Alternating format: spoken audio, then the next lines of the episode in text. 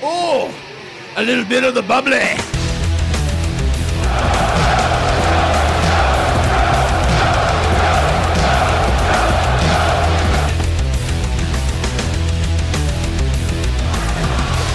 In the ring against the youngest and fastest rising star in professional wrestling today, Maxwell Jacob Friedman.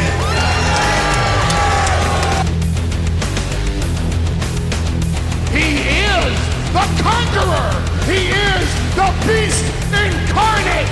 Brock Lesnar.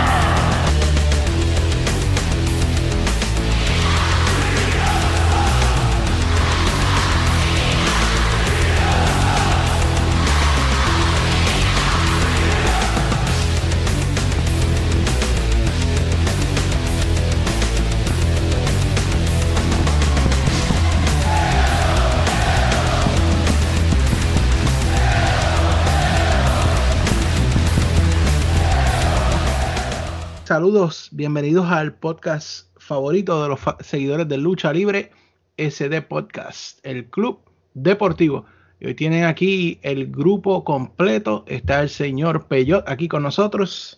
Estamos hoy aquí, estamos, oye, fíjate, eh, cada vez que vamos a grabar hay una tormenta, un, eh, un terremoto, yo no sé, como que viene octubre y todo como que te está poniéndose medio, no sé, medio raro. ¿Qué tú crees de eso? Tiembla la tierra en octubre. Bueno, literal. Como si- literal. Literal, como si hubieran puesto dinamita, no sé, ¿verdad?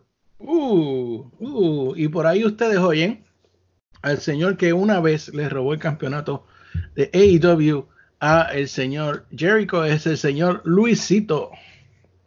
Muchos saludos a todos. Este, pues, mientras Puerto Rico tembló y vino Karen, aparentemente Karen viene para acá también.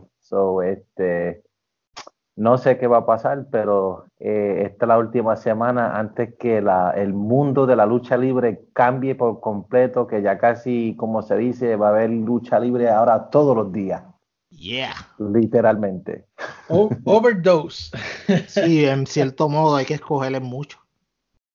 Bueno, mi gente, eh, pero vamos a arrancar. Eh, esta semana eh, vamos a hablar, por supuesto, un poco de WWE, como siempre acostumbramos, pero también tenemos un gran featuring, y es el hecho de que estamos, ya como dijeron los muchachos, está temblando la tierra, están ocurriendo sucesos sobrenaturales, porque comienza, estamos a, a las puertas de una guerra nueva.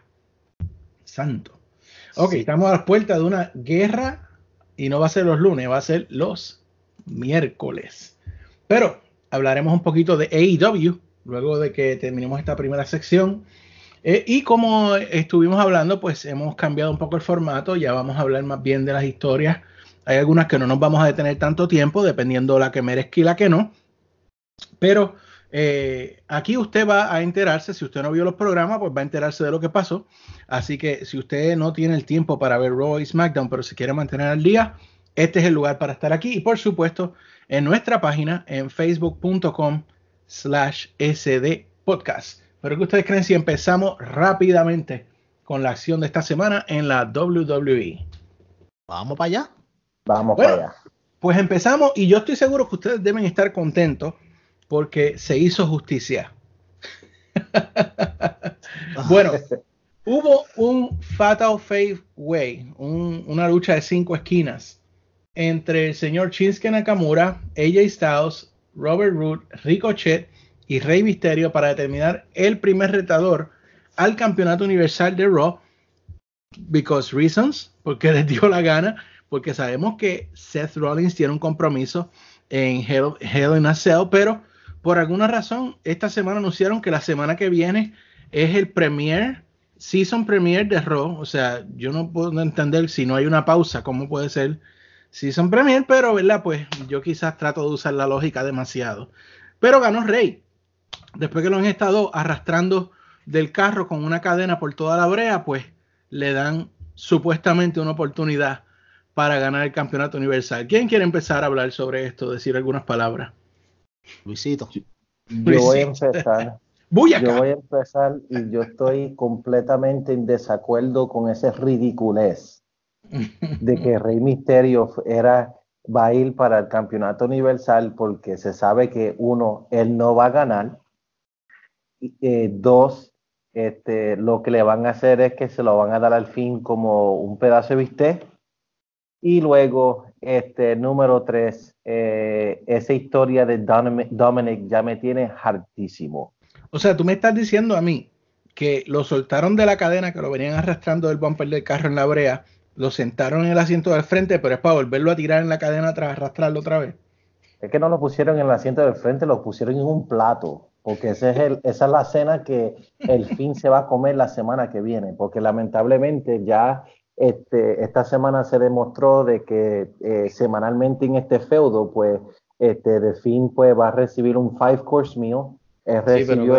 no entres ahí todavía, no entres ahí todavía, que ese es el plato principal, valga la redundancia, pero ya, de esta primera parte. Ya el menú, pero ya el menú está para la semana que viene, ya está el menú.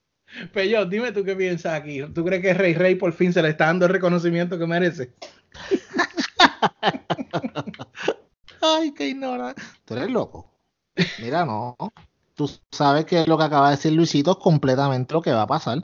Lo que va a pasar es que Rey, una leyenda, va a pasar a la pared de las leyendas destruidas por el fin, lo, cual no es para menos. Y vamos, todo el mundo sabe que esto es, con, eh, como te digo, tratando de poner algo por entre medio para hacerlo más interesante, pero todo el mundo sabe qué es lo que va a pasar con el fin. Pero ahora vamos al Fatal Five Way si tú tienes aquí, si tú me estás diciendo que de la nada tú escogiste, vamos a poner que el WWE use la lógica y diga, fueron los son los cinco mejores luchadores que tengo para ser retadores al campeonato universal, ¿verdad que sí? Eh, ¿Y qué pasó con King Corbin? ¿Tú no crees que si tú... Porque él, tenía un compromiso con, con Gable. ¿Qué importa? O sea, que tú no crees que sería más importante, ok, tú dices, tienes un compromiso con Chad Gable o una oportunidad para la, una oportunidad para el campeonato universal. Si él es el, la persona que ganó el King of the Ring, ¿por qué no solamente se gana una, una, una una corona y un, y un scepter y, y, entonces lo ponen a luchar otra vez con Chad Gable en, la, en lo cual fue una misma repetición de la lucha de la semana pasada. ¿Por qué él no estuvo ahí? Así mismo es. Para mí eso fue una senda basura. Eh, como tú dices, yo no me explicaba cómo, cuál fue el proceso de selección. Si vamos a ver, Chinske y ella estaban, que eso hace sentido porque ellos son los, los que tienen el segundo campeonato más importante en sus respectivos programas. Eh, Ricochet, pues cayó de, de paracaídas. Eh, Robert Root lo puedo entender porque planchó a, a Seth, ¿verdad? ¿Y porque, sí que es entendible. ¿Y por qué pusieron, en vez de poner a Ricochet, no pusieron a Baron Corbin? esa es la gran pregunta. Entonces, Rey Misterio, pues que lleva una mala racha de, tiempo. Solamente creo que ganó una pelea, dos peleas en estas últimas dos semanas. Y ya su, suddenly es uno para ser contendiente. Pero para mí fue una basura. Eh, estoy de acuerdo. Creo que, que eh, Rey lo que va a hacer es eso, un plato para lo que vamos a hablar un poco más adelante. Y va a ser otra barrida de su carácter, de su personaje. No, no va a tener ningún. Ah, es más, yo déjame, dejar, déjame dejarlo ahí porque ya quiero, ya iban por poco a entrar y quiero dejar esa parte para el final. Así que si usted quiere oír lo que vamos a decir sobre el fin, tiene que permanecer hasta la parte final de esta sección. Pero seguimos hablando precisamente de eh, Baron Corbin, pues eh, Chad Gable le ganó por descalificación el lunes, que de hecho sí tengo que darle que eh, me gustó el toque que le dieron a la capa y a la corona, que lo pintaron de negro, se ve más de acuerdo a la personalidad de él y parece como un rey malo. Eh, eso sí, hay que dársela. Eh, pero, eh, y de hecho, yo creo que a pesar de que la lucha no me gustó tanto como la de, como la de King of the Ring, puedo decir que para mí fue un buen trabajo que, que, él hiciera lo que hizo. Me refiero a Baron Corbin, que le diera con el, con el bastón de, de reinado, porque, de nuevo, estábamos llegando a un punto en que nos estaba gustando eh, Baron Corbin, pero si él quiere ser rudo, él tiene que hacer estas cosas. Por otro lado, Chuck Gable, pues ganó por descalificación y luego en SmackDown, eh, sinceramente, pues solamente barrió el piso en cuánto, tres segundos con el pobre Mike Canellis, que para mí, pues, bendito, es el nuevo Brooklyn Brawler. Pero, eh, Peyo, te doy la oportunidad que tú te expreses si algo más tienes sobre esto. Mira, eh, lo que a mí de esta sección, obviamente, lo más que me gustó eh, fue, como tú dijiste, el, el, el atuendo de, de, de, Baron Corbin, o sea, King Corbin. Excelente, me gusta la, la, el toque de, de la de la corona negra. Está súper cool, se ve súper bien. Y fue bien interesante porque cuando tú veías la pelea, si tú te fijabas en, la, en las diferentes caras que ponía Baron Corbin, el tipo está haciendo su trabajo a la perfección. O sea, que todo el mundo lo odie, pues no significa que él no haga bien lo que tiene que hacer. Ese es su objetivo, él es un heel. Y entonces eso es lo que él va a hacer para ganar, usar cualquier forma. Y él sabía que si él seguía en esta lucha, él eh, ya le había hecho, de hecho, él hizo la misma secuencia para ganar y no ganó. Y entonces ya él dijo, espérate, si no le pude ganar de esta forma, este tipo va y que me gana, yo no voy a aceptar esto porque yo soy el rey Corbin. Y lo que hizo fue, pues vamos a meterle con el, con el scepter y le, le metió en la cabeza y se acabó lo que se daba. Voy a meter con el micrófono. Estuvo, eh, exacto, pero y estuvo cool, en verdad, en verdad estuvo cool, como te digo, Baron Corbin poco a poco convirtiéndose en increíblemente lo que voy a decir, de lo mejorcito que tiene Raw Vamos a ver cuánto tiempo dura, porque por ahí viene el draft y todo lo que está pasando ahora mismo puede cambiar. Bueno, eh, pues vamos a darle la palabra al BFF de Baron Corbin, el señor eh, Luisito. A verla. Este, yo creo que finalmente Baron Corbin pues está haciendo el trabajo bien. Ahora yo te puedo decir que la gente lo, lo odian porque lo odian, no porque él está aburrido, no porque le está haciendo eh, payasería, no porque está en un feudo estúpido con, con Kurt Angle. Legítimamente la gente quiere que le partan la cara. Y pues eso es, el, eso es el, la meta principal de un rudo. yo creo que él pues comprobó el lunes que él fue la persona correcta en ganar el King of the Ring, eh, si no era Drew. Este, um, y pues creo que ahora este, creo que este, fíjate, yo creo que el King of the Ring, el gimmick del rey, lo va a elevar a él a, a nuevos niveles como rudo, lo creo, basado a lo que yo he visto. Solo lo que yo he visto está bueno, está bueno. ¿Qué se supone que eso sea lo que haga el King of the Ring, elevar al luchador que lo gana. Exacto.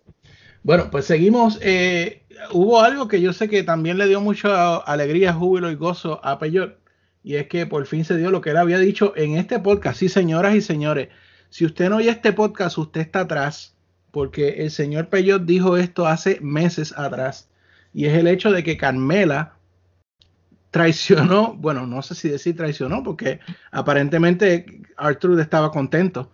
Eh, la cuestión es que planchó a Artrude y ahora ella es la nueva campeona de 24/7 y aparentemente si lo tiene una mujer, pues las mujeres son las que persiguen a la mujer. Eh, whatever. Pero ¿tienes algo que decir? Yo pensaba que iba a ser malo cuando esto pasara, pero no pensaba que iba a ser tan malo. Entonces, o sea, eh, tienes este programa corriendo hace cuántos meses, dos, tres meses, y tú sabías que esto iba a pasar, esto era obvio que iba a pasar, y lo, y lo haces en, ¿cómo te digo? En un rock cualquiera sin ningún tipo de sentido, cuando menos te lo esperaba, tú sabes. Ah, y después entonces las muchachas corriendo atrás de ella. Wow. Por cierto, estaba ahí este Billy, Billy, Billy Kay estaba corriendo, sí, estaba corriendo atrás de ella. Las la Jovers, ahora ya tú sabes que es lo mismo para que los hombres para las mujeres, pero ahora todas las mujeres Jovers van a correr atrás de ella. Qué porquería. Oh, Luisito, ¿te gustó? Uh, de nada, nada me gusta de eso. Ya yo creo, yo creo que ya este R-Truth pues ya, ya quemó el, el título de 24-7. Ya Drake Maverick me tiene harto de no estar acostándose con la mujer ya. Acuéstase ya, acuéstase ya, hermano. Luisito, marriage counselor. De, acuéstase ya. Porque no es la, primeramente tu mujer no está fea, por favor y es, y, es, una suerte que te casaste con ella, buddy. Ya ese, ese storyline ya no me va ni, ni viene. Eh, ya R-Truth, ya lamentablemente lo quemaron. No en sí, no, ni me dio risa que Carmela lo ganó, ni me dio risa, imagínate. It wasn't even funny. Bueno, vamos a seguirlo por ahí. Y a ti mismo, Luisito, te voy a dar la oportunidad para que nos hables si quieres decir algo, ¿verdad? No creo que vayamos a detenernos mucho en esta parte, pero siguen, siguen en lo que se dice el slow burn, creando el poco a poco, o reviviendo, I guess, el feudo entre Lacey Evans y Natalia. Para mí, lamentablemente, en esta semana, pues, hundiendo a Ember Moon, que para mí podría hacer tan grandes cosas en esta compañía y la siguen hundiendo lentamente. Luisito, dime algo. Yo odio este feudo. A mí lo odio. Todo por el sharpshooter. I mean, hasta la tipa ha tratado de meterse en Twitter, dan, el policía de Canadá dándole una multa, está en carácter, topa molestar a Natalia, Natalia ahí tratando de traer el attitude con Twitter. Voten las dos, o por lo menos pongan a Natalia y que la dejen ir y que vaya a AEW que por lo menos la van a usar ahí mejor, porque este feudo apesta. Ya, yeah, me imagino que tus palabras son igual de bonitas que las de Luis. Eh, sí, con la diferencia que yo voy a decir que Lacey Evans es tan mala trabajadora y lo sigo diciendo. Ella será buena en su carácter y todo, etcétera. Eso está bien, su carácter está bien, pero ella no es muy buena luchadora y no y eso eso no lo puede tapar nadie. Tú lo, cuántas veces lo he dicho aquí, lo repito de nuevo para ser un buen luchador necesitas habilidad y promo. Ella tiene promo, pero no tiene habilidad luchística. sí, definitivamente. El que no se dio cuenta de eso tiene que haberse dado cuenta con la porquería de sharpshooter que ella hizo, que por poco hace que a Bret Hart le dé otro ataque cardíaco. Eh, porque realmente eso fue una basura. O sea, yo no entiendo cómo pudieron llamar eso un sharpshooter. Eso era ella arrodillada con la otra con las piernas cruzadas. Pero, ¿verdad? Es que, es que, es que yo estoy odiando de que estén reciclando los movimientos, los finishers de, los, de las leyendas ya. Ya vino el Stunner, ya Ziggler con el Switch in Music, ahora está con pero, el Sharpshooter. Pero acuérdate que haciéndolo mal. El, caso es que es de Natalia y a Natalia yo lo puedo entender porque es family tradition, tú sabes, es tradición familiar. Y ella lo está haciendo para get on her, her, nerves, right? Ese es la, el punto. Pero le quedó horrible, fue una porquería, ¿verdad? Yeah, yeah. Bueno, eh, otra parte que tampoco creo que vaya a tomarnos mucho tiempo comentar, pero decidí que había que traerla porque me parece que ellos están tratando de hacer un esfuerzo que para ellos es algo bueno para el, este supuesto season premiere de, eh, de Raw. Y pues tuvimos la parte de los bufones, que siempre lo he dicho y lo seguiré diciendo. Lamento que Street Profits sean los nuevos este, ¿cómo es que se llama? Eh, eh, esta gente, Money, Money, Money, Money, Yeah, Yeah. crime Time. Crime Time. Ah, pero les soy honesto, si algo me gustó de, ellos fue la intervención de Miss, específicamente cuando dijo, eh, acabo de tener una niña, que lo felicitamos desde aquí, y sabemos que yo sí soy el papá de esa niña, pero lo que sí para mí fue un poquito cringy es que anuncian que la semana que viene tenemos Miss TV con Hulk Hogan y Ric Flair. Y mi pregunta es, ¿por qué? ¿Alguien me puede contestar? Sí, porque Ric Flair ya va a demandar a la, a la WWE por la frase de man y pues le están dando TV time para que no lo, para que, para que lo dejen quieto. Pero tiene que ser la única razón porque no hay, no hay sentido, none. Rick Hogan, o sea, es que yo no entiendo esto. En vez de, en ah, vez de, en vez de World Wrestling Entertainment, All Wrestling Entertainment. Porque Hashtag Free Miz. Free the Miz. Mira, tú sabes lo que pasa, que, que están, como te digo, no, no están creando eh, personas, eh, como te digo, estrellas nuevas y tienen, siguen recurriendo a la nostalgia. El primer show que va a ser de SmackDown, octubre 4, que es el show de aniversario, tiene más leyendas que los propios luchadores que van de la, de la compañía, los que están ahora mismo eh, activos. eso te dice a ti un montón. Eh, yo entiendo cuando antes, una vez al año hacía un Raw Reunion, estoy bien con eso, una vez al año. Pero yo siento que últimamente cada dos semanas tenemos una leyenda viniendo a salir. Entonces, tienen un roster de más de 200 y pico luchadores, que muchos de ellos lo que hacen es estar en el catering, como Matt Hardy, que hace tiempo que está listo para luchar y lo tienen en el catering.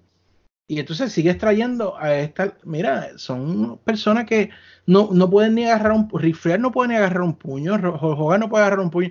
¿Para qué tú los tienes aquí? No sé, de verdad que a, mí me molesta, a mí.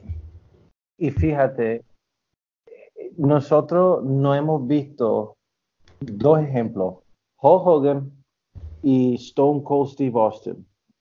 Los dos casi nunca por año. Sabemos por qué con Hogan, porque Hogan pues lamentablemente pues lo habían tirado en el desierto, pero este, ustedes se fijan que tres veces en dos meses viene Austin, Hogan, Ric Flair.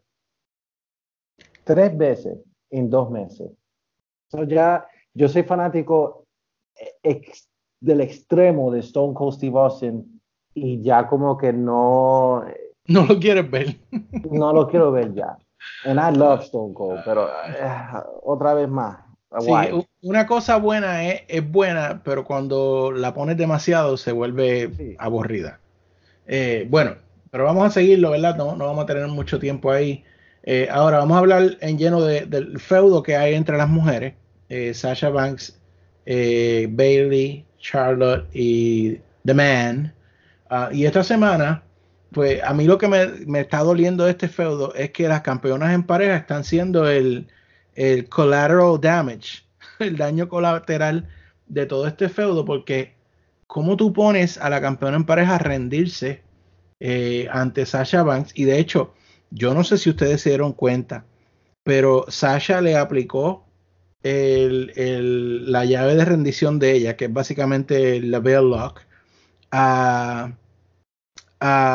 esta muchacha, ¿cómo se llama? La, otra campeona en pareja, eh, Alexa. Alexa Bliss. Y ella, ustedes saben que ha tenido complicaciones en el cuello y yo creo que si ustedes se fijaron, la cara de ella no era, no era de, no era de que estaba siendo parte de, del espectáculo. Ella no estaba muy contenta porque esa, esa llave de rendición hace presión en el cuello. ¿A quién? ¿Alexa? Alexa. Sí, porque ellas, ellas tienen, ellas tienen en la vida real, ellas no se llevan tanto. Sí, eso yo lo, sé, pero que aún con eso se supone que, que, tú, especialmente Sasha, ¿verdad? Que es supuestamente una de las top de la división, tiene que tener un profesionalismo y ella sabe la situación de, de Alexa. O sea, para mí me pareció muy mal. Fuera de todo espectáculo, fuera de toda storyline, para mí eso no me gustó, personalmente. Pero, pero si te pones a pensar cuando el primer día que Sacha regresó, eh, que le estaba dando a Becky con la, con la silla, también le metió un sillazo mal dado en la cabeza, eh, por el cual después Becky le dijo, dijo por Twitter, receipts are coming, que receipts es, para los que no saben mucho de lucha libre, es cuando tú le das un golpe bien fuerte a un luchador y él dice que te va a dar un recibo que él te va a devolver en algún momento ese mismo golpe con la misma intensidad y tú no puedes hacer nada porque es un golpe más duro de lo normal. Y entonces ya eso había pasado con Sasha cuando regresó, ahora pasó esto con Alexa. Sasha es un poquito careless, puede ser un poquito careless y si tú lo notas en las luchas que ha tenido, si te pones a fijarte bien, ella es un poco eso mismo, sloppy, como que como que como que suel, como que no es bien cuidadosa. Eso es exactamente lo que yo iba a decir. A mí lo que me estaba preocupando es esto.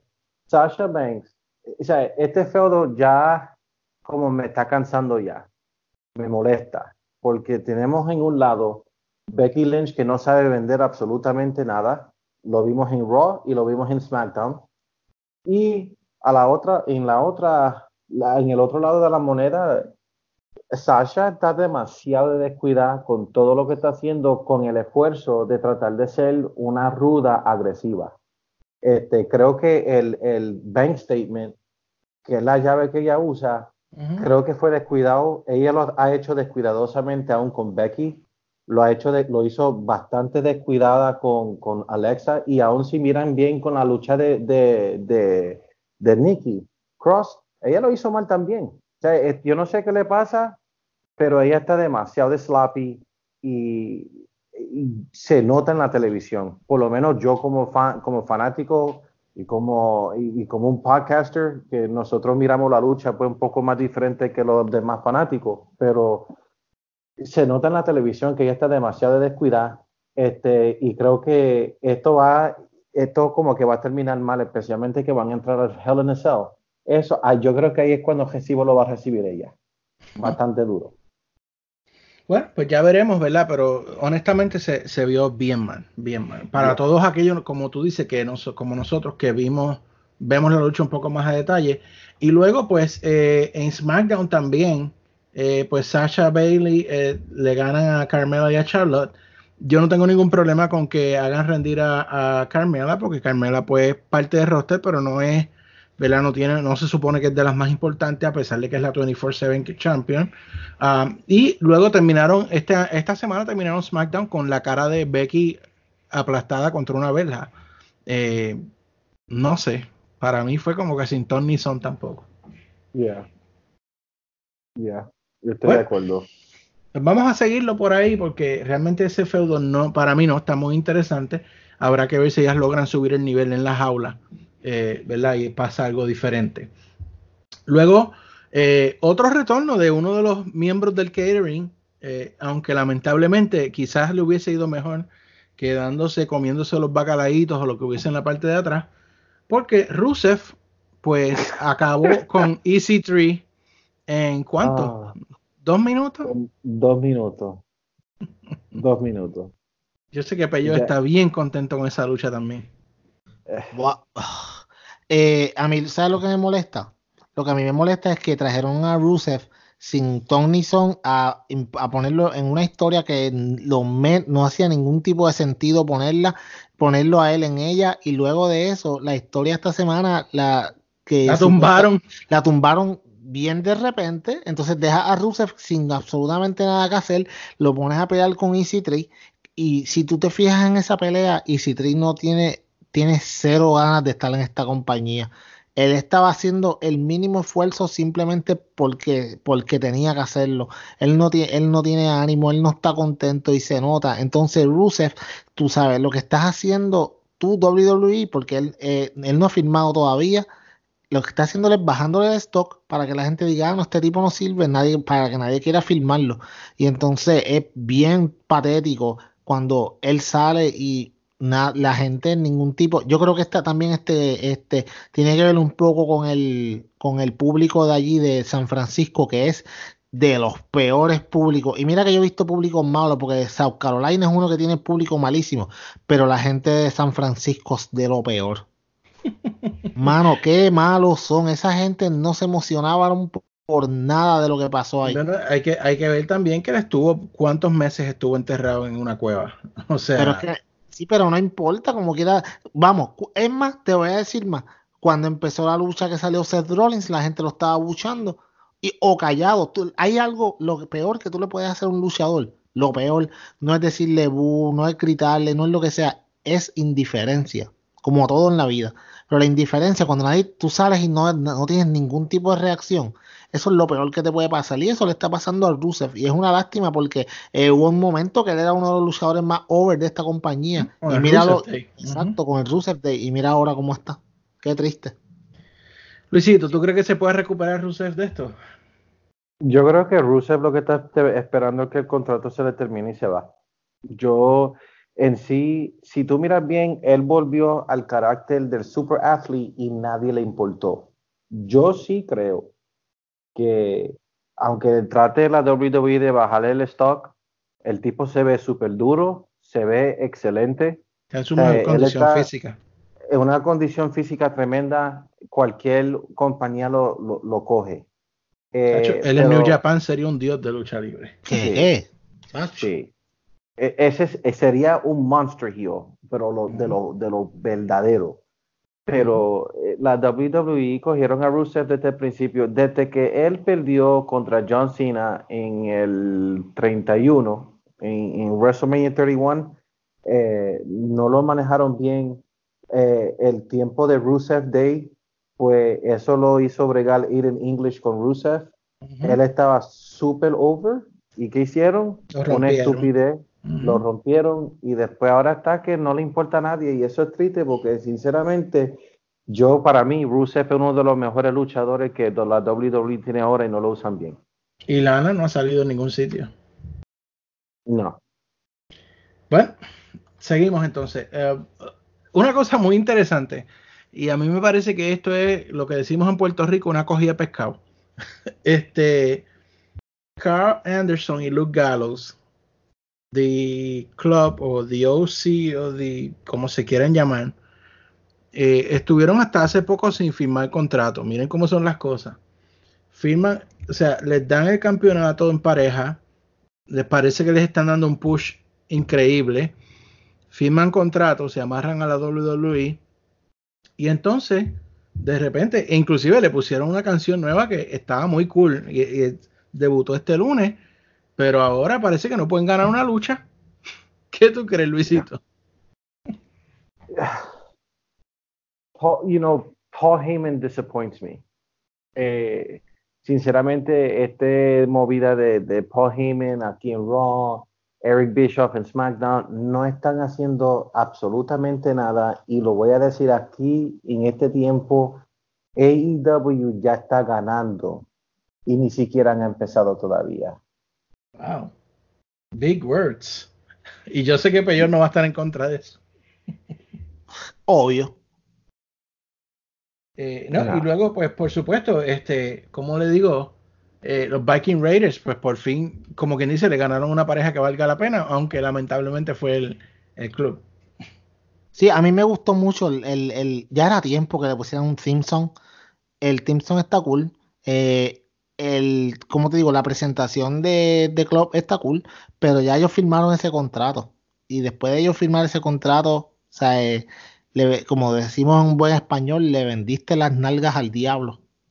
O sea, eh, y ya ellos los van a utilizar para, para subir a otros talentos homegrown como es, The Viking Raiders o The War Experience o whatever. Eh, o sea, que me alegro que hayan ganado, que la lucha estuvo muy buena, pero eh, de, los War Raiders no han enseñado nada todavía de lo que ellos podían hacer cuando yo estaba en NXT. Eh, recordamos ese clásico de, The War Raiders contra Aleister Black y Ricochet. O sea, eh, una de las mejores luchas de NXT Takeover New York. muy bueno. Y aquí en el, en el main roster, es, es que es lo que todo el mundo dice. Cuando tú subes al main roster, y todavía el main roster, vamos, NXT no es, todavía NXT sigue siendo developmental y ya hablaremos de eso en la sección de All Elite Wrestling, porque hay muchos changuitos todavía llorando con las palabras de Kenny Omega. Pero cuando tú subes al main roster, ellos te, ellos te, te, no te dejan ser como verdaderamente tú puedes ser. En NXT sí te dan un poco más de rienda, pero aquí te controlan y todavía nadie aquí ha visto, todavía los que ven solamente WWE, los main shows, no han visto nada de lo que pueden ser los War Raiders. Así es. Que se hubiesen quedado con War Raiders, siempre lo voy a decir. Ah, anyway, eh, en SmackDown vimos a Shinsuke eh, ganarle a Lee en lo que yo pensaba que iba a ser el feudo importante por el campeonato intercontinental, pero cuando uno de las dos partes pierde todas las luchas, yo no veo ninguna razón por, por qué continuar ese feudo. Porque Ali, que yo sepa, no le ha logrado ganar a Shinsuke. No. de ninguna manera y yo, y sabes lo que yo veo, yo veo que ellos están, como te digo, ellos están como que pasando el tiempo en lo que llega el draft. Y ahora mismo están un, yo considero que ellos no hicieron un buen timing de todas las cosas que iban a hacer. Porque ahora mismo viene, primero, eh, NXT sube USA. So, básicamente te cortan las patas en mover algún tipo de talento porque ahora tú no vas a subir a nadie de NXT al main roster porque los necesitas toda esa gente allá abajo. Pues, ¿qué pasa? Ahora mismo en el, en el main roster como tal, eh, viene un pay-per-view luego de tres semanas de haber pasado otro. Tienes que poner ideas, tienes que poner peleas en este pay-per-view que es Hell in a Cell. Y entonces también tienes la, movida de SmackDown a, a, Fox y tienes el draft. Entonces no puedes correr historias porque sabes que se, sea, cómo las vas a acabar o cómo las vas a mover en tan poquito tiempo. Y entonces, eh, de aquí a par de semanas, si quieres hacer historias a largo plazo, no las puedes hacer porque vas a mover un montón de gente ellos están con, sus manos completamente amarradas y lo que están haciendo estos feudos que estamos, de hecho, podemos pasar un par de semanas sin ver WWE y nada va a ser relevante porque ellos están coasting hasta que llegue eh, octubre 4, que es el show de SmackDown, y entonces el draft que es octubre 11 y octubre 14. Mientras tanto, ninguno de estos feudos tú lo puedes tomar, llevártelos al banco porque lo más seguro te los cambien. Ok, bueno, Eh, Luisito, ¿algo más que quieras añadir a eso? ¿Crees que.? No, yo creo que yo estoy de acuerdo ahí. No se puede añadir más de eso. Eso está el 100% de acuerdo. Bueno, y otras que parecía que estaban muertas y revivieron como la de Phoenix. Y esto me enteré esta semana que es porque no querían que ellas, supuestamente, esa es la excusa, no querían que ellas salieran sin su manager Page. Son las Kabuki Warriors que esta semana lograron derrotar a Fire and Desire, lo que honestamente sí parece el comienzo del rompimiento de Mandy eh, con su compañera en Fire of Desire. No sé, ¿qué ustedes piensan? Ni me interesa. Uh. Y Carrie, ni me interesa y quiero decir que me duele, me, duele hacer, decir eso porque Carrie Sane y Asuka, las dos son tremendas luchadoras, tremendas, pero estos feudos no tienen sentido y, y la WWE lo que está haciendo es poniendo gente ahí, oh, mira quién llegó aquí, mira quién llegó acá, no tiene sentido. Mandy Rose y no debe de romper ese equipo porque ella necesita estar en ese equipo porque si estando sola va a ser un desastre. Quizás yo creo que, las van a separar en el draft. Y, los Kabuki Warriors, ah, I don't know, no, están tan mal usadas, mal usadas y Page, pues, you know, eh, cuando uno se retira y lo que gasta dinero en, en, en, la cirugía plástica, pues, you know, se ve fea en, se ve fea en live TV y ni siquiera la presencia de estar ayudando a los Kabuki Warriors tampoco. Es que eso es un equipo que me da pena del mal uso que hay. Bueno, pues yo, ¿a ti te gustan las Kabuki Warriors? Dime algo. A mí me gustaría ver las Kabuki Warriors con la Yoshi en All Elite Wrestling. Uh. ¿Tú te uh. imaginas, es, ejemplo, eh, qué sé yo, eh, Kairi Sane contra Riho o qué sé yo, eh, Asuka contra Chida wow. Pero aquí las tienen como que las dos japonesas que simplemente van a estar en el ring un poquito. Nunca hubo dirección para este, para este, este, esta pareja. La pusieron con Page porque sí. Entonces, que las pusiste esta semana en televisión porque de verdad no tienen más nadie y en un roster tan grande tú me dices a mí que no tienen más parejas para tú poder eh, ponerlas a pelear contra, contra eh, Mandy Rose y Sonia Deville que me da mucha lástima porque aquí Mandy Rose está aguantando a Sonia Deville. Porque vamos, aquí la única luchadora que de verdad sirve para algo en esta pareja es Sonia Deville.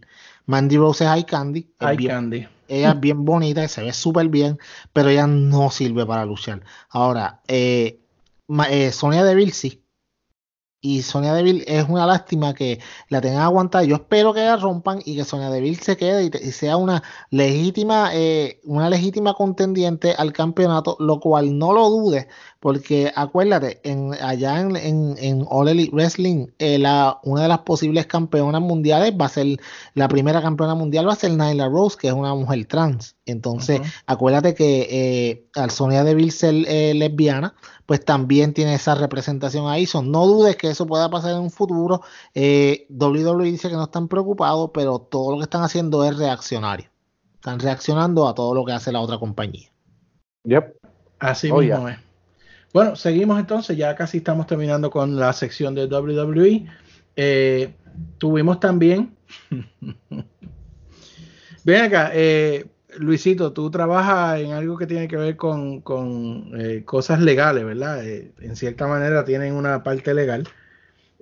si yo te digo a ti que tú y yo tenemos posibilidad de ganar una demanda que incluye cientos de millones de dólares, ¿Cuánto eran? ¿120? Algo así. No, no, 25. Oh, 25, millones, de dólares, sí. Y, hay posibilidad, tanto que la otra parte quiere negociar, que tú tumbes esa, esa demanda. Eh, ¿Tú crees que es mejor que nos vayamos a una lucha por escalera y dejar la demanda a un lado? Yo quisiera que alguien me demande así de estúpido. Pero ¿tú has escuchado algo como eso anteriormente en tu vida?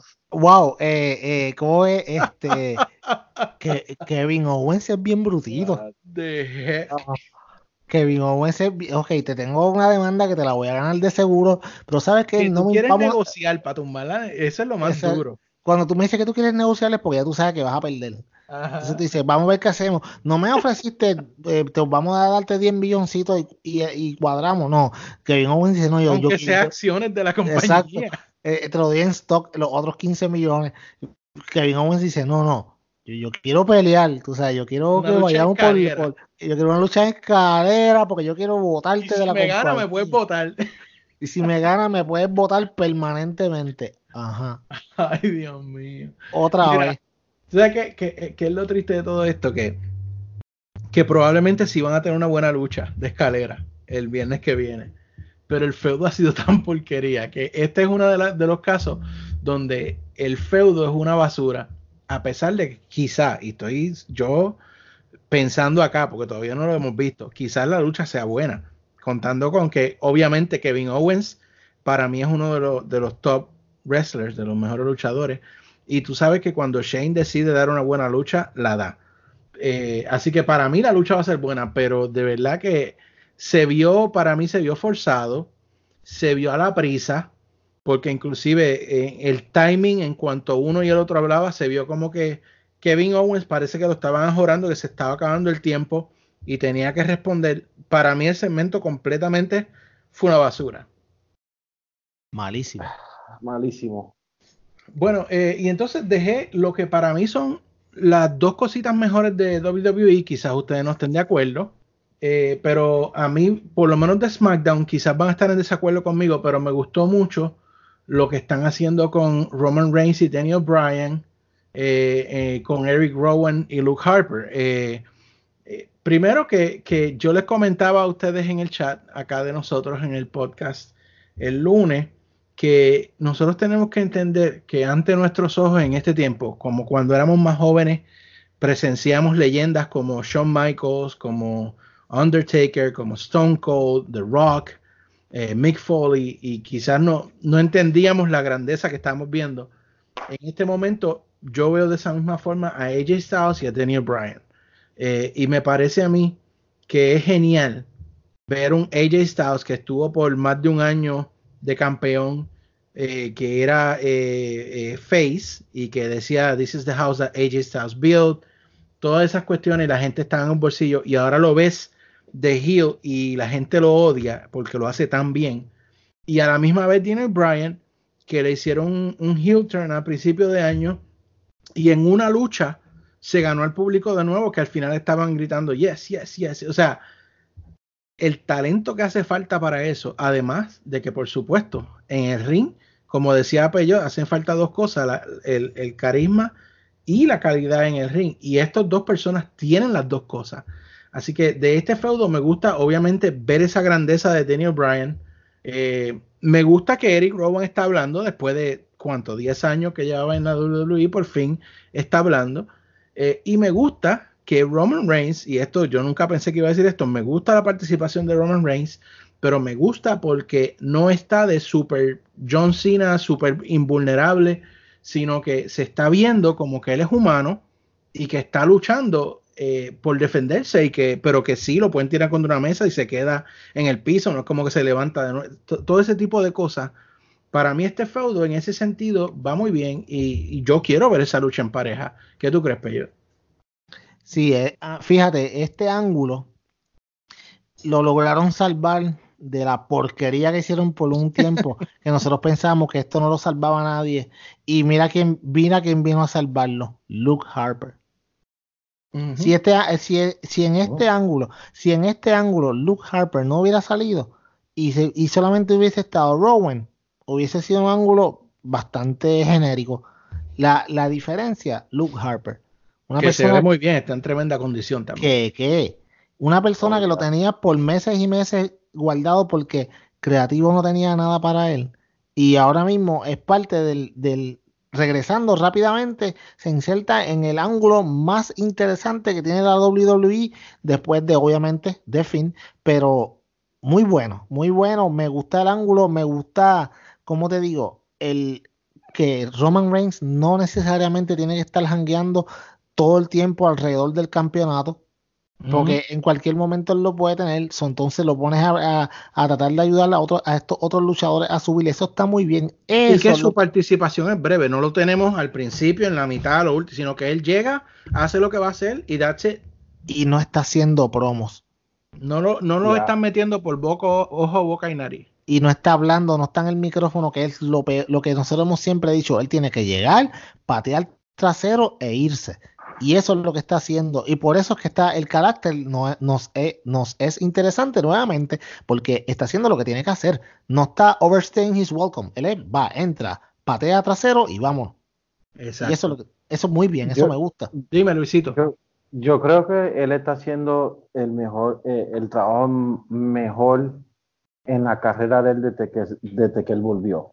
Voy a defenderlo en ese caso. O sea, cuando él llegó, y volvió de, de, la enfermedad, pues él se le nota que está, eh, cambió el proceso entero. O sea, el ángulo en sí, en sí no fue culpa de él que el ángulo fue un desastre en, en algunos momentos. Eso fue los escritores porquería que tienen la WWE, porque en sí yo no puedo decir que Roman eh, lo ha dañado. No lo ha dañado.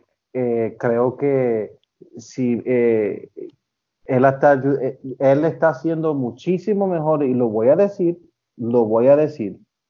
Él está haciendo, la última vez que hubo un ángulo similar, que empezaron a utilizar una persona para levantarlo, fue cuando Stone Cold le dieron con el carro y, el, y resultó que el chofer era Rikishi. Una de las cosas que yo siempre I did it for the people. I did it for the rock. I it for the rock. Yo creo que uno de los fallos de Austin, and I love Stone Cold, fue que yo no creo que él hizo un buen trabajo en elevar a Rikishi y ese ángulo pues, mató la carrera de, de Rikishi. Eric Rowan está bien por dos razones. Uno, porque Roman Reigns está trabajando bien y está permitiendo que el tipo se vea bien y legítimo. Y segundo, Luke Harper. Luke Harper está al lado de él, pues lo elevó aún más todavía porque ahora esto es un grupo y esto es un equipo de, de, Monster Heels que están haciendo y deshaciendo. Y Daniel Bryan, pues Daniel Bryan, Daniel Bryan es un First Ballot Hall of Famer. Este, Daniel Bryan, eh, el tipo, el malte me gustó todo, eh, del ángulo. Me gustó lo que está haciendo Brian, pero Roman en sí, tengo que darle crédito, eh, está haciendo bien, pero creo que hay muchos elementos, porque creo aún Daniel Bryan backstage, para mí, Daniel Bryan está ayudando a Roman, tiene que estar ayudando a Roman Reigns a hacer estas cosas porque a la gente están queriendo a Roman. Cuando Roman la música le empieza, la gente. Yo me, yo me emocioné cuando entró. yo no puedo creer que estoy diciendo esto, pero. Yo, yo no para tanto, pero. no, para tanto, pero. Pero, papi, tú, estás tú, estás ya casi sin emocionar. Es difícil emocionar.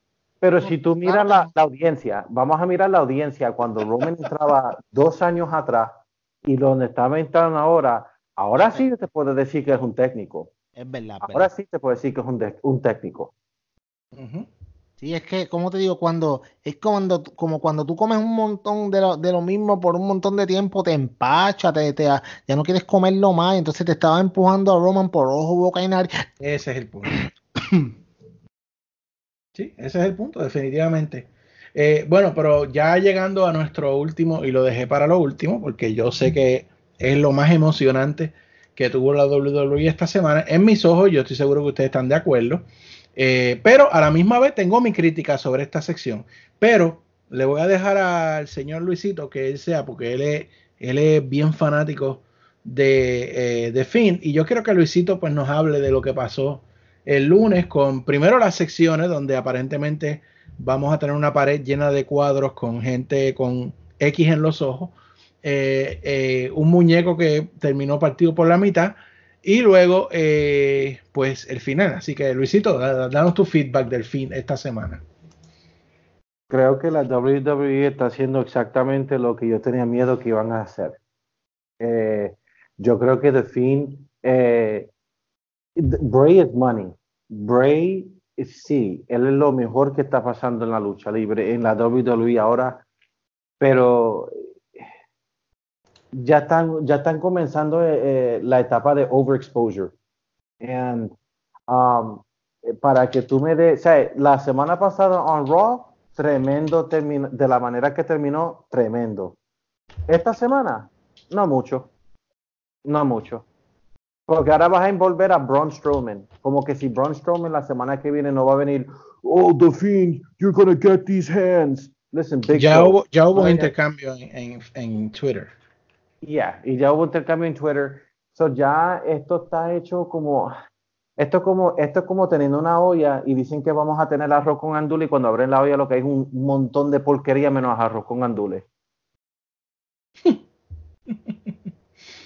Eh, pues yo, dime algo, papá. Eh, lo volvemos otra vez. Cuando WWE coge algo, hasta que no lo queme, no lo suelta. Ahora es de fin. Y yo entiendo que de fin era una cosa que tenía que ser una atracción especial y ellos podían seguir moviendo el ángulo utilizando a, Bray Wyatt y el Firefly Funhouse y ya. Pero esto de que ahora todos los, fin, eh, todos los finales de Raw son predecibles. Ya tú sabes que va a salir de fin. Ya tú sabes que, que o no, ya tú miras el reloj, mm, eh, son, las son las 10 y 58 y ya tú puedes empezar a contar en cualquier momento va a salir de fin. Y es lo mismo. Mandible Claw, Sister Abigail y la, y la música sonando y después la risa de él se acabó el programa. Lo van a seguir haciendo y lo peor de todo, que entonces le pones a pelear a, a Seth Rollins, Seth aburrido Rollins, eh, en una lucha Hell in a Cell, que va a pasar una de, las una de estas dos cosas.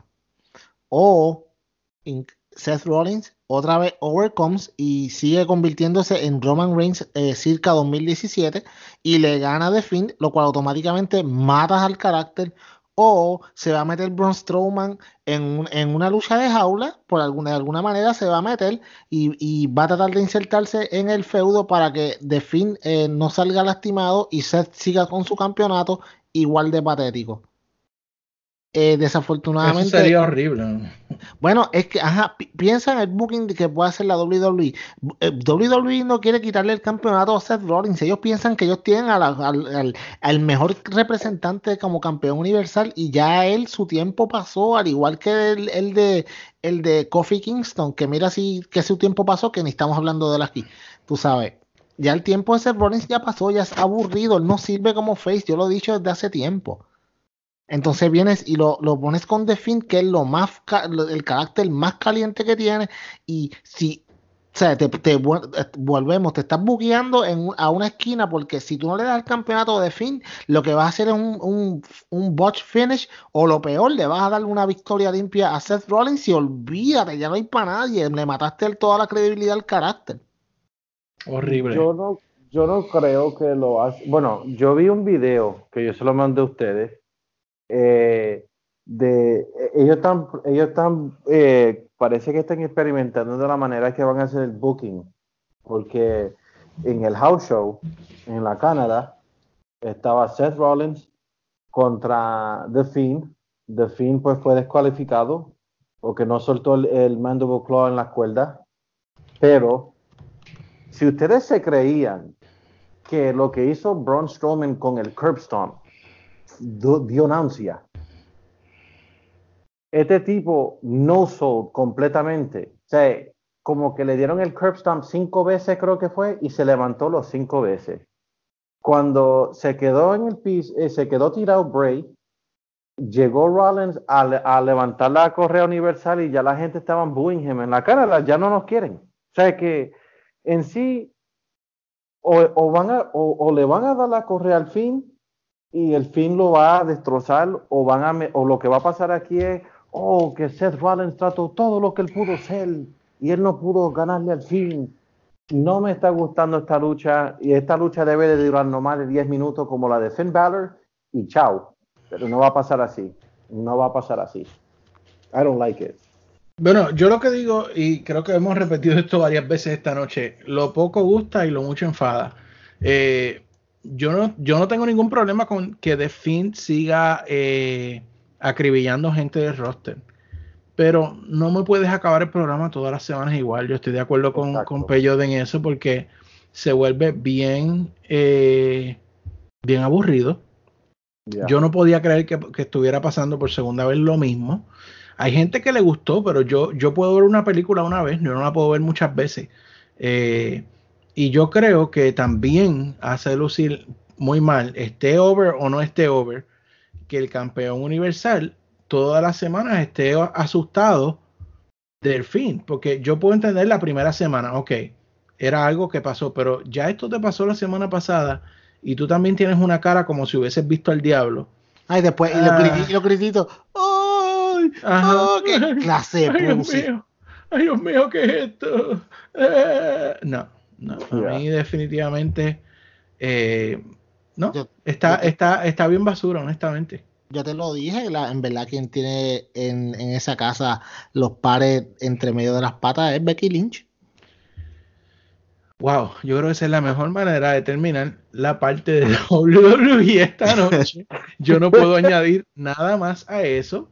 Eh, con esas palabras geniales de Peyot, pasamos a una pausa y luego el mismo Peyot nos va a traer el preview. Oye, ¿cuánto estamos? ¿Siete días? Una semana. Una, una semanita. Una semana de que explote la dinamita. Así que vamos a una pausa y luego Peyot nos trae el maravilloso mundo de AEW. Bueno amigos, y encuéntranos en las redes sociales. Nosotros personalmente estamos en Twitter. El señor Luisito está bajo el handle at mr underscore NINE 73, o sea, at Mr. underscore 973. Peyot se encuentra bajo el handle at SR P-E-L-L-O-T. Y yo, JD, estoy bajo JD JD ROD underscore 25. De nuevo, JD ROD underscore 25.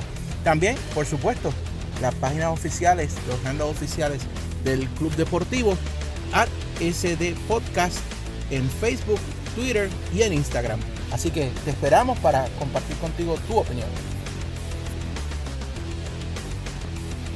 Y JD Luisito, ah, hoy sí que sí. Es más, te voy a decir más. A la semana que viene, a esta hora, porque nosotros grabamos los miércoles, ya, ya se va a haber acabado el primer episodio de All Elite Wrestling Dynamite. Así que estamos a siete días, mi gente. Siete días, octubre 2, la semana que viene, 8 de la noche, nuevamente en TNT. Eh, y hoy, obviamente, pues tenemos un poquito más de información, además de lo que, de cómo van a poder verlos nuestros amigos de pues los diferentes, las diferentes partes del mundo. La única información que no ha salido hasta ahora es Canadá. Y Canadá me imagino que debe estar saliendo la información entre mañana y pasados o eh, los, busquen los Twitter handles de, de All Elite Wrestling y los diferentes luchadores que la información fluye bien rápido ahí. Pero muchachos, como les decía, pues una semana ya, ya estamos una semana. Yo me imagino que ustedes deben de estar bien pompeados. Oh, Ya, definitivamente. Oh, estoy pendiente de ese Twitter todo momento.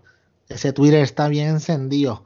Y entre los changuitos, entre las personas que no pueden aguantar un promo. Hay mucho de qué hablar esta semana. So, vamos a ir primero por los dos programas que ellos están utilizando eh, para, pues, para dar promoción a su, a su empresa como tal. Primero, pues obviamente, Being Elite salió episodio el lunes. Eh, no le voy a hablar de todo lo que pasó, le voy a hablar de las dos cosas que para mí fueron más importantes y quiero escucharlo a ustedes, a ver qué ustedes piensan de esto. Eh, lo primero que de lo más que a mí me gustó de este, de este episodio fue el, el promo de Private Party en Instagram. Fue primero fue súper gracioso eh, fue bien bien bien moderno o sea mucha gente está ah, leí un par de gente que estaba diciendo ah que esto no estaba cool que era un poquito como que como que no estaba bien hecho yo es y yo en mi mente fue ese es el punto no tienes, tú no vas a tirar, tú no vas a hacer un live en Instagram simplemente y vas a poder hacer las cosas que hicieron con cámara, luces.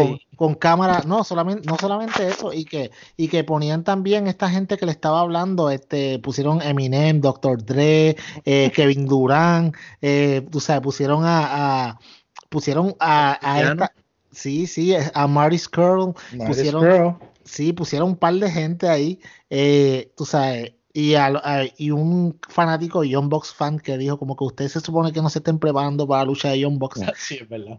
Y entonces las gafas de Mark Quinn, súper brutales, bien graciosas, eh, hacían el scrolling del nombre de Private Party en las gafas. Yo no sé cómo a ustedes les gustó, a mí me gustó mucho este promo porque, primero que es un promo moderno, o sea, es algo que es lo que está pasando ahora mismo, las redes sociales, y tú sabes, no solamente eso, pero no lo hace, no es un promo que o sea, que era, que era como los de Street Profits, que con lo que los podemos comparar, que, que es un, ellos son como que annoying. Este promo fue bastante gracioso, no fue muy largo, fue al punto. JD, dime, que yo sé que tú lo viste. Sí, sí, fue, fue precisamente, se veía, ese era el estilo, ese era el punto, que se viera como que era un, live de ellos en Instagram.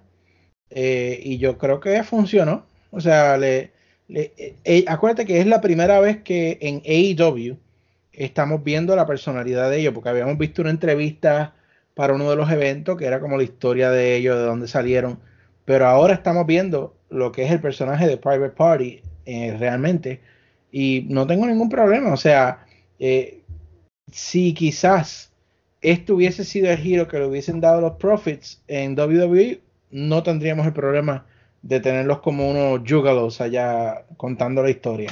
Y de hecho, eso, eso, eso fue algo que debieron, eso me sorprende mucho que WWE no, no ha recurrido a estas cosas para, para ayudar a, su, a sus luchadores, porque ellos, esto, ellos, si WWE tiene algo, es que están bien, o sea, bien al, a la vanguardia de, la tecnología en redes sociales, etcétera. Luisito, ¿lo viste o no lo viste? Yo lo vi y no tuve ningún problema con eso. I loved it. Ah, I eh, loved it. Yo creo que a mí me encanta lo orgánico. Eso es lo que, este es el punto que la diferencia entre AEW y la WWE. La WWE cuando están haciendo las cosas últimamente es esforzado. Es un papel, exacto. Es un papel, pero AEW, el Being the Elite, eh, los roads a los pay-per-views y todo, lo que hacen en las redes sociales, I love it. se ven reales, Yo se lo había dicho a mi esposa. Me gusta de ellos que se ven reales, se ven personas, o sea, no se ve como un personaje. esa es la cuestión. Exacto. I loved it. No tuve ningún problema ninguno con eso. Y hablando, y hablando de, de, pues, de, promos normales y no normales, pues eh, Kenny Omega, eh, y les voy a dar un poco, hizo una gran promo esta semana, pero antes de darle esta promo, yo no recuerdo si la semana pasada hablamos un poquito de esto, pero le voy a dar un poquito de recap de lo que pasó. Eh, Kenny Omega sale haciendo en una, una entrevista eh, con, eh, con la página Sports Kira, en el cual él sale hablando y le, y le preguntan básicamente eh, de, pues, le hablan, que le dicen que hablara un poco de NXT, él dice, mira que aunque la gente dice que está en una guerra, él no siente que está en una guerra, porque él dice, y esto es lo que a mucha gente le picó, que ellos son una, pues, una, unos veteranos, muchos de los que tú tienes en AEW son unos veteranos y los que tienes en, en NXT son básicamente developmental. Él dice, si, si hubiera solamente una sola empresa a nivel mundial, esta gente que está en NXT fueran mi Dark Match y yo fuera el main event. y Shots Fire. Y Shots Fire, mucha gente se picó. Eh, ¿Y qué pasa? Se, don, eh, ¿Cómo es? Donovan el que salió hoy peleando. No, anyways, no, no, me, no, me, acuerdo el nombre de él. Pues se metió a Twitter y pegó a tirarle a Kenny. Un montón de gente estaba ofendida diciendo que, que Kenny se había, se había pasado con lo que estaba haciendo. Ay, por favor. Eh, mira, exacto. Y lo, y lo que a mí me. Eso mismo yo dije, yo dije, wow, la gente aquí de verdad no se dan cuenta que él está haciendo esto en carácter. O sea, esto, esto fue simplemente. Exacto, esto fue un shoot. Esto no fue. O sea, la gente, la gente se lo creyó como si él de verdad él estuviera ofendiendo a los demás. Esto es un shoot. Este, ustedes querían guerra. Entonces es como que yo quiero una guerra, pero yo voy a tirar, pero que no me tiran. Pues eso no es guerra. Si ustedes querían guerra, pues ahí están, toma tiros. Y era del menos que tú esperabas, porque Kenny Omega es un tipo que generalmente es bien tranquilo. Pues, ¿qué pasa? Hubo toda esta crítica, entonces pues esta semana en BND Elite, él, él, está grabando un beat y él dice como que básicamente se disculpa con la gente, miren, yo sé que pues quizá lo que yo dije se ofendió a algunos, pero esto solamente lo estamos haciendo en el espíritu de competencia, nosotros sabemos que ellos son bien buenos. Y yo estaba viendo esto y yo como que, mano, que, que, flojo, yo en mi mente, ¿qué pasa? Y de momento dicen, y de momento dice, ok, perfecto, corten Y entonces ahí Kenny, sí, ya estamos fuera del aire, sí. Y entonces Kenny ahí volvió, más duro. Le dio más duro, los destruyó. Le dijo, le dijo al tipo, como yo, igual que yo, no sé el nombre, le dijo Donovan, yo no sé el nombre, Donovan Dickett, le dijo.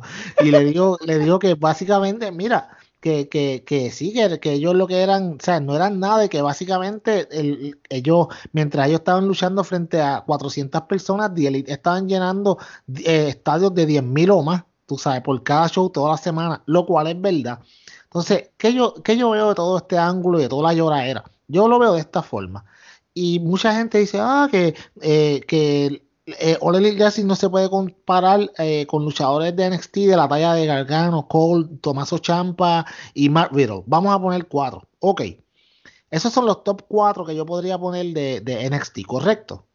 ¿Ustedes están de acuerdo? De acuerdo.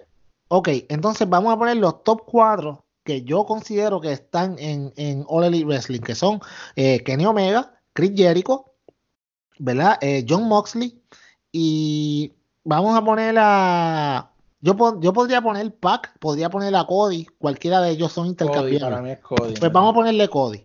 De, verdad, de verdad, eh, Adam Cole, Gargano, Champa y, y Matt Riddle son más estrellas que estos otros cuatro caballeros que yo les mencioné? Yo creo que, yo creo honestamente que Aranco está en el mismo nivel. Los otros, eh...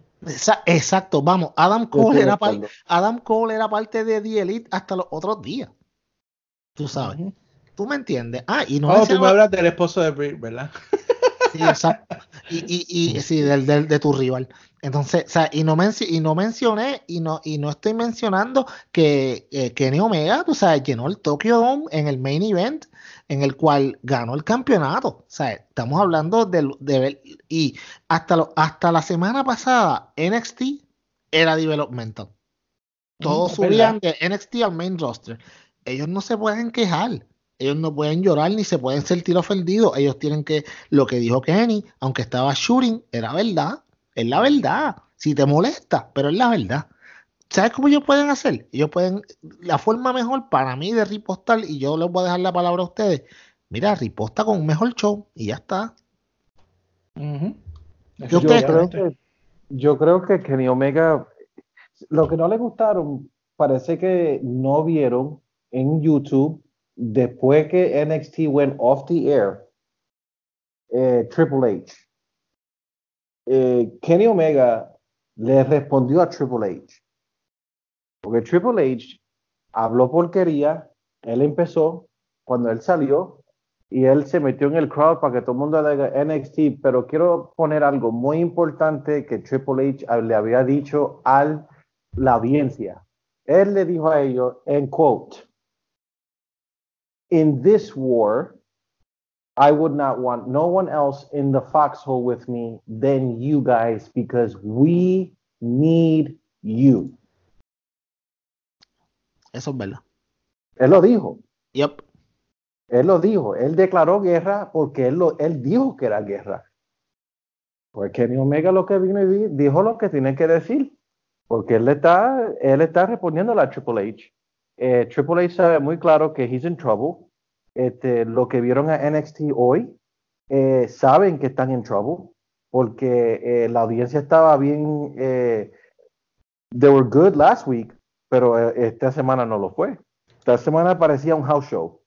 Y se escuchó como un house show. La cara de la gente no se veía.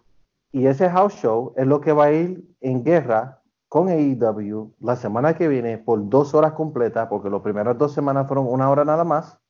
La semana que viene AEW y NXT, los dos están de 8, de 8 de la noche a 10 de la noche y por eso estoy diciendo, AEW ya está ganando y ni siquiera, este, ni siquiera han hecho un episodio. Y espero los ratings de la semana que viene que AEW le gane a NXT. Es más, y te voy a decir más, o sea, si tú estás ahora mismo viendo televisión y eres una persona que te gustaba la lucha libre y de momento estás viendo y encuentras en un canal y pone, eh, qué sé yo, encontraste NXT y de momento le das para el frente y ves a AEW en un estadio de 10.000, 12.000 personas completamente lleno y la gente gritando como unos dementes, te va, la percepción lo es todo. Sea, la y tú de momento dices, diablo, mira, está Chris Jericho. Hace tiempo que yo no sabía de él. Mira, ah, este no era el tipo que estaba en The Shield. O sea, como te digo, es, todas estas cosas son importantes. Mira, el, nene de el nene de, de Dusty está en la lucha libre de nuevo porque la gente no sabe. Esto, esto es algo que, que, que te llama la atención versus eh, tú ves las mismas 400 caras todas las semanas en el mismo edificio haciendo el mismo grito de NXT sin parar. Sea, es como dijeron los Young Bucks, va a llegar un momento en que la gente se va a cansar. Porque eso le pasó a TNA. Cuando grababan en el mismo sitio, la gente se va a cansar eventualmente.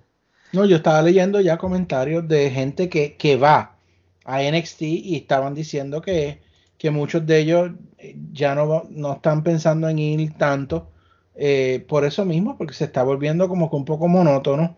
Eh, y pues la realidad es que ahora va a haber, aún para ellos mismos que son fanáticos, quizás van a querer estar en la casa viendo televisión en TNT.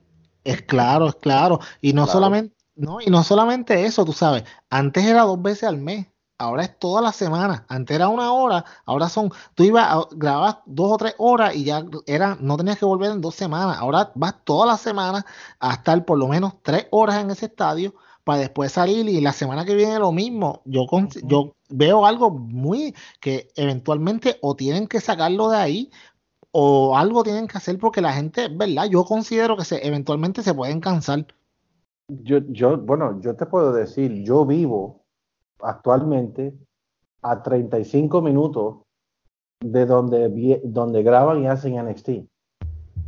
Eso se va a cansar y la gente no van a ir. Ellos se van a tener que ir de ahí. Porque tú estás hablando, no caben más de cinco, no caben más de cuatro mil personas en el estadio. No, en ese estadio no este, caben más de mil.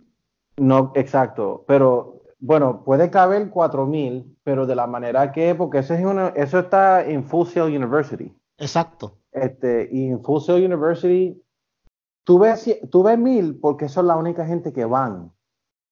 Lo que pasa es que los ángulos de la cámara enseñan mil, pero si, si ellos hacen un overview del, estar, del stadium ahí, porque ahí juega lo, ahí donde se juega el baloncesto con Sail, ahí caben cuatro mil personas.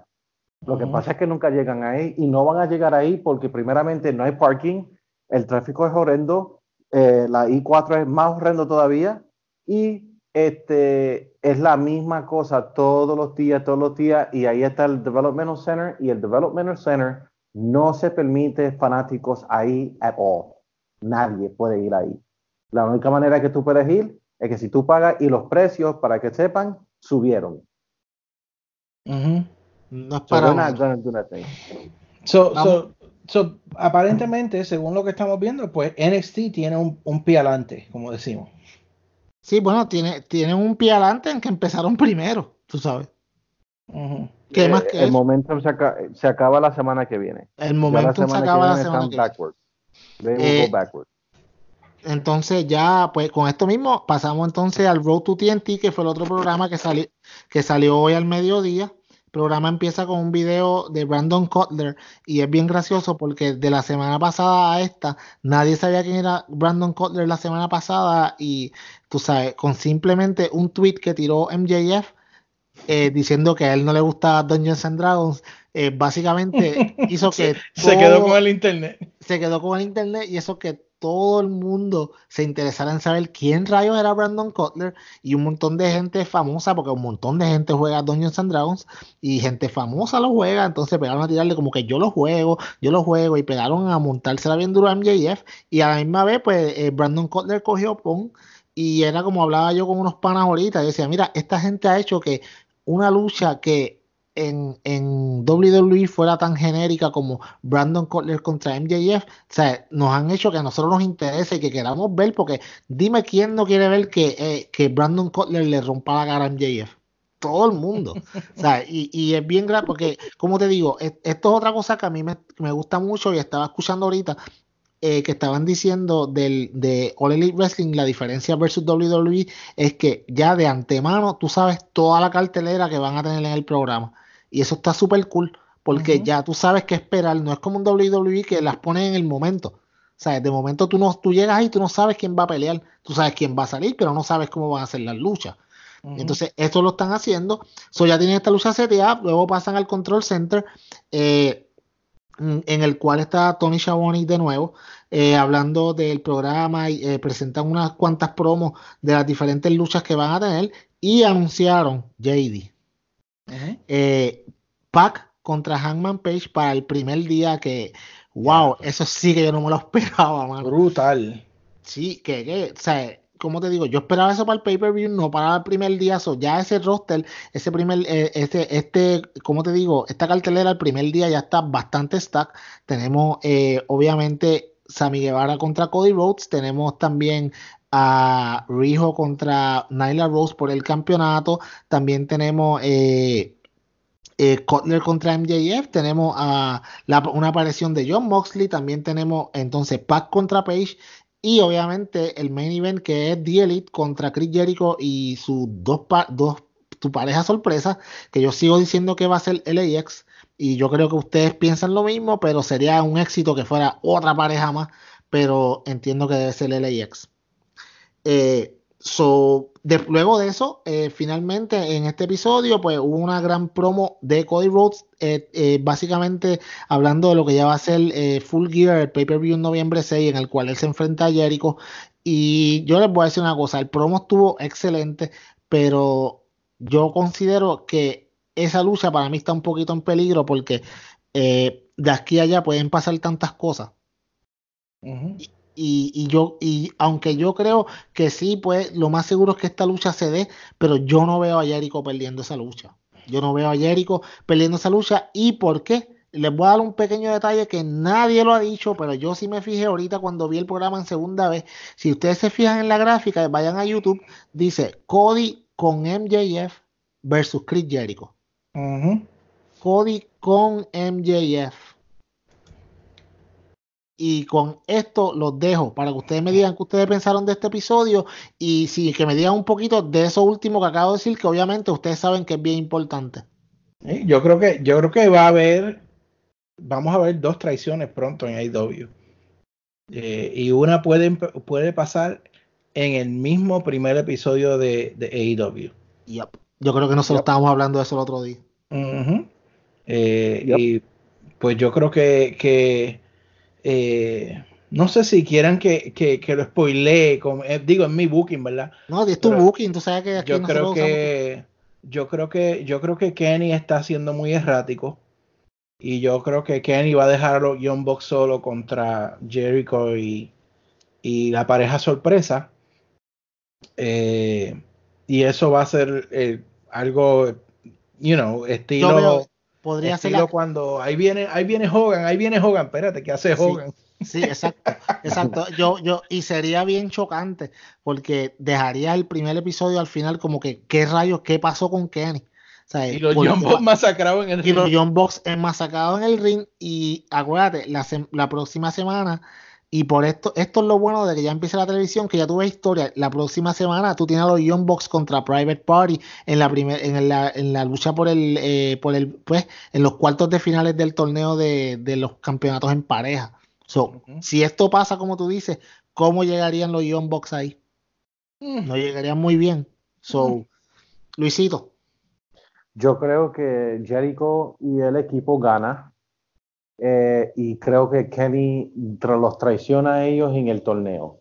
Pero yo voy a decir que AEW están haciendo algo súper excelente y lo aplaudo hasta el fin del mundo y aplaudo a Cody y a Tony Schiavone. La primera vez que yo escuché que Cody iba a ir contra Sammy Guevara, con Sammy G, yo dije, eh, why? Eh, pero ellos están haciendo algo súper excelente. Súper.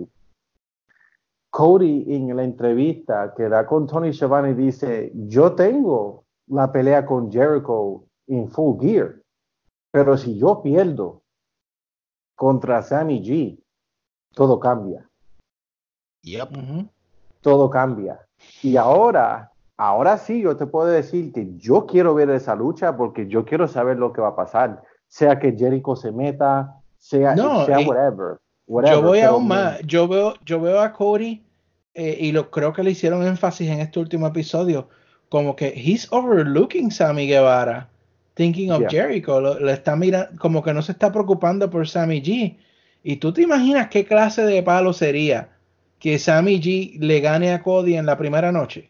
Oh, eso, estaría brutal. Sea, por eso mismo, por eso, es lo que te digo, el, el, este, lo que ellos han hecho es como que este booking que tú no te puedes, que tú, sea, no lo puedes predecir y lo cual lo hace interesante y eso sería un éxito. Yo, sea, yo estoy, I'm all for Sammy G. Yo de verdad, a mí me gusta su carácter y yo quiero que él gane esta lucha porque entonces la semana que viene tendríamos, en el segundo episodio tendríamos a Sammy Guevara contra Chris Jericho automáticamente. Porque ah, recuérdate que en, en, el, segundo, en el segundo episodio eh, es la primera defensa del campeonato.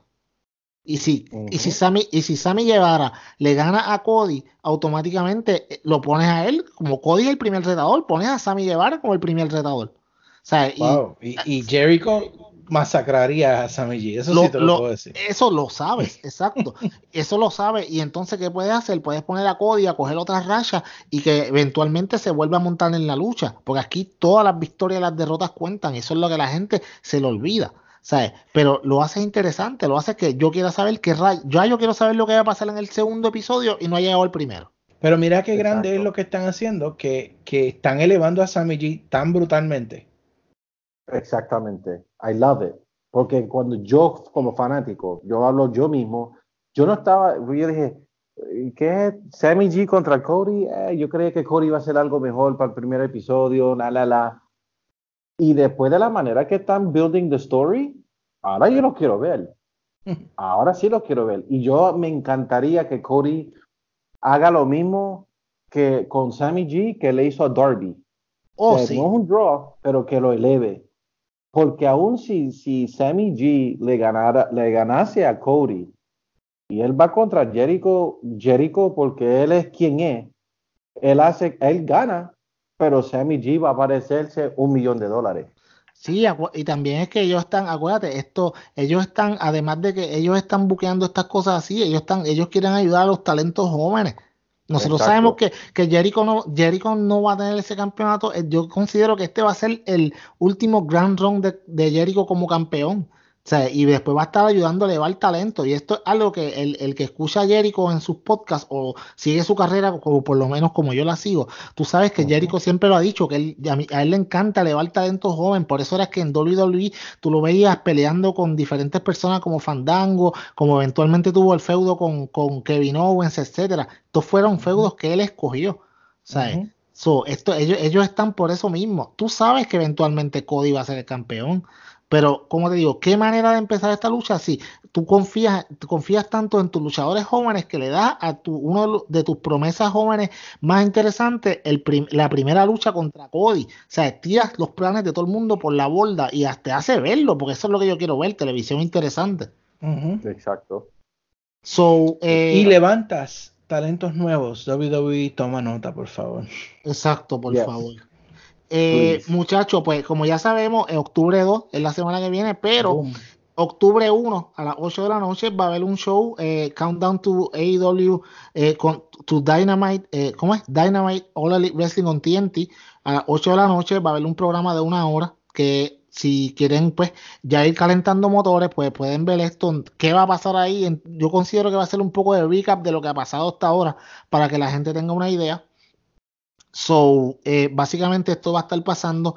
Ahora bien, eh, como sabemos, pues ya los que, los que están en Estados Unidos pueden ver eh, el programa pues, por TNT a las 8 de la noche los miércoles.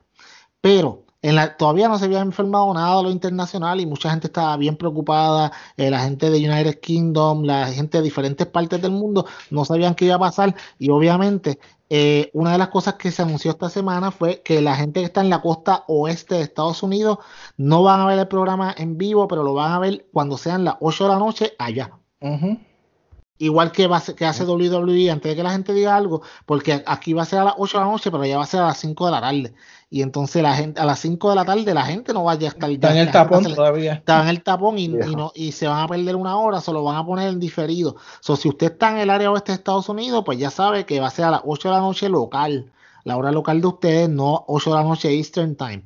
Pero entonces, pues, ¿qué pasa? La, hoy anuncian un, eh, ¿cómo te digo? Un, una especie de arreglo con la compañía Fight TV, que era la que los estamos ayudando a ellos en internacional, en la cual eh, Fight TV te va a estar ofreciendo, eh, si tú quieres ver eh, la, el All Elite Wrestling Live a la hora que va a ser en vivo, que allá, allá en United Kingdom es a las 2 de la mañana, creo que una de la mañana, cuando aquí son las 8 de la noche. So, eh, no era un buen horario para ponerlo live en televisión normal, no televisión por paga. Entonces, lo que ellos decidieron fue unirse a Fight y decirle, si usted quiere ver todos los programas en vivo, los puede ver. Le, le, cuesta solamente 4.99 al mes. 5 lo cual, 5 pesitos. Eso lo es cambio, mano. Eso no es nada. O sea, y hay mucha gente diciendo, ah, WWE es gratis. Ah, no.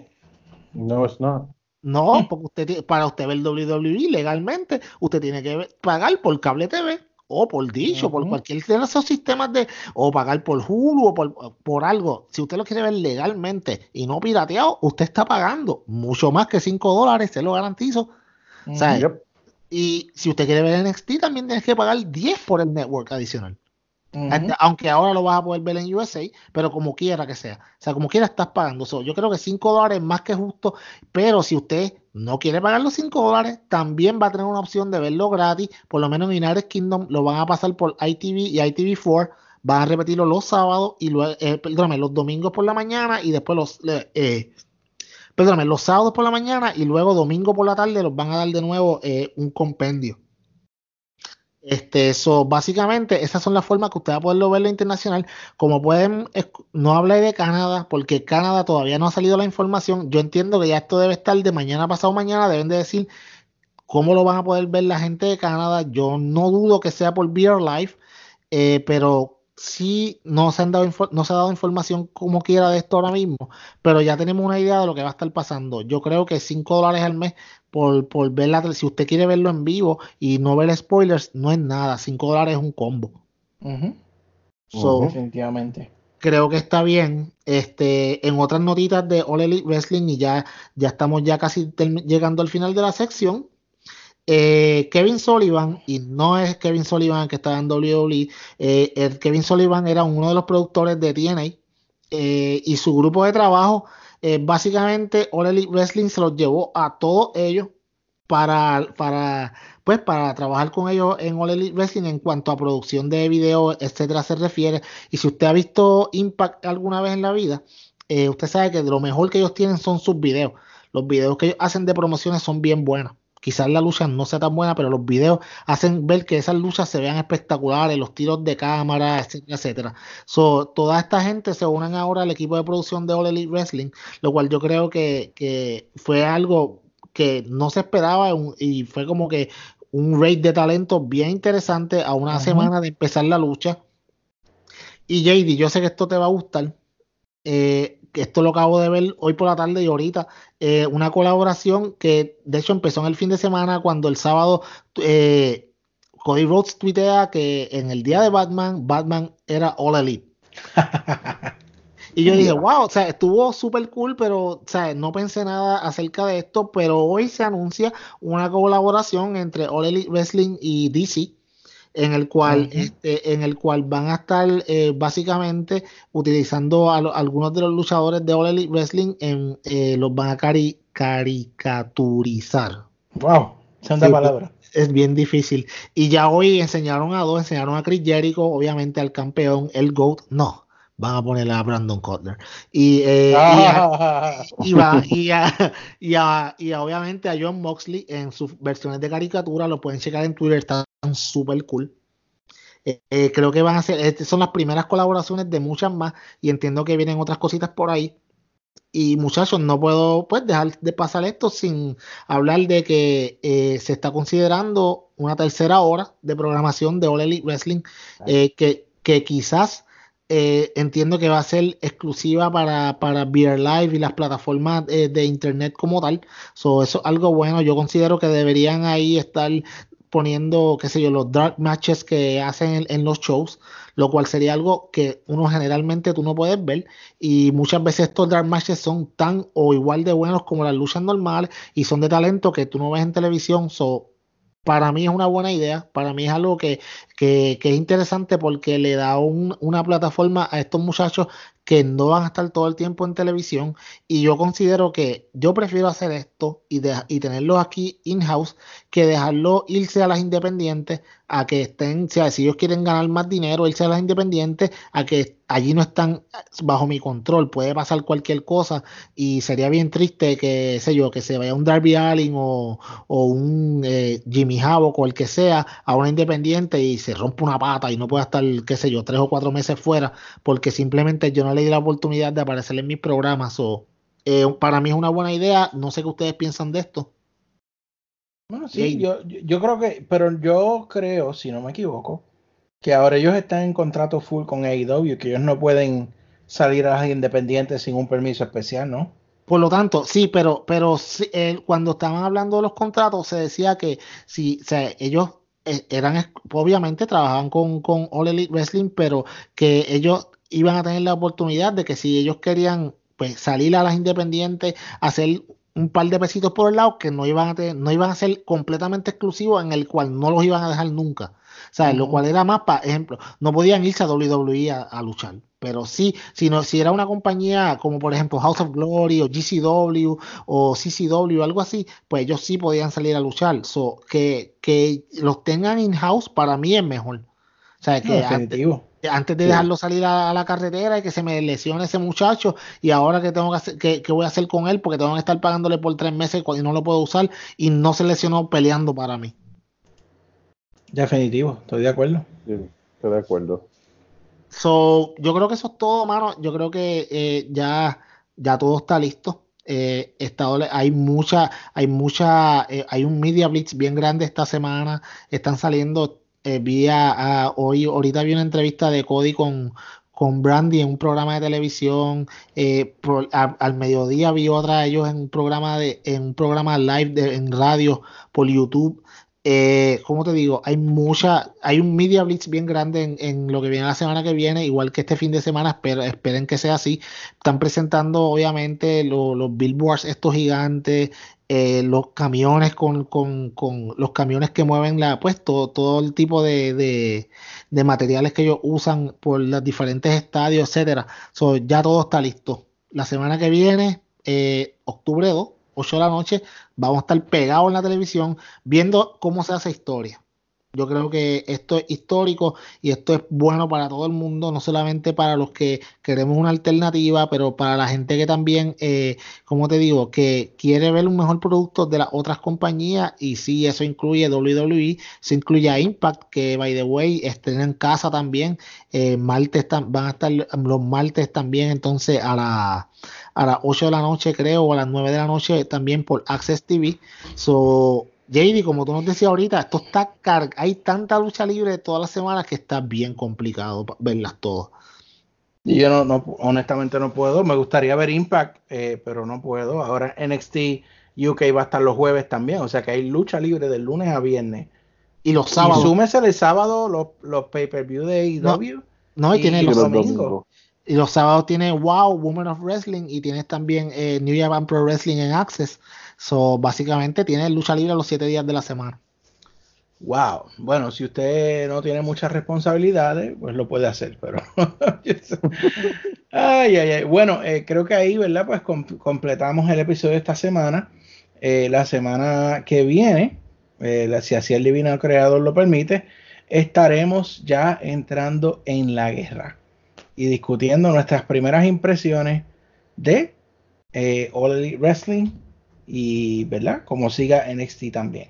Así que, ¿algo más que quieran añadir, muchachos? Luisito. We are ready. We have been hemos estado esperando esto por 15 años. Uf. Asimismo, este, llevamos muchos años, necesitamos eh, algo que le diera una patada en el trasero a WWE, a ver si se ponían al día, porque al final del día lo que queremos ver es, lucha es buena lucha libre de, de, todas las compañías. So, yo creo que esto pues va a ayudar a que nuestro hobby pues sea aún más interesante de lo que es. Ya vemos pues que no solamente guerra de palabras, ahora vamos a ver guerra en los cuadriláteros, historias nuevas, luchadores nuevos y no puedo esperar. Así que JD te paso el micrófono y gracias a la gente por escucharnos. como siempre, la información sale primero en facebook.com CD podcast. Si usted va a otro lado, ya esa información es vieja. Jay es el duro, él tiene el, el, pulso en la noticia. Y vamos a ir cortando, cortamos. Sí, bueno, oye, es que los demás podcasts lo que serían es el Dark Match de nosotros. Nos vemos, mi gente, cuídense. Eres un sucio.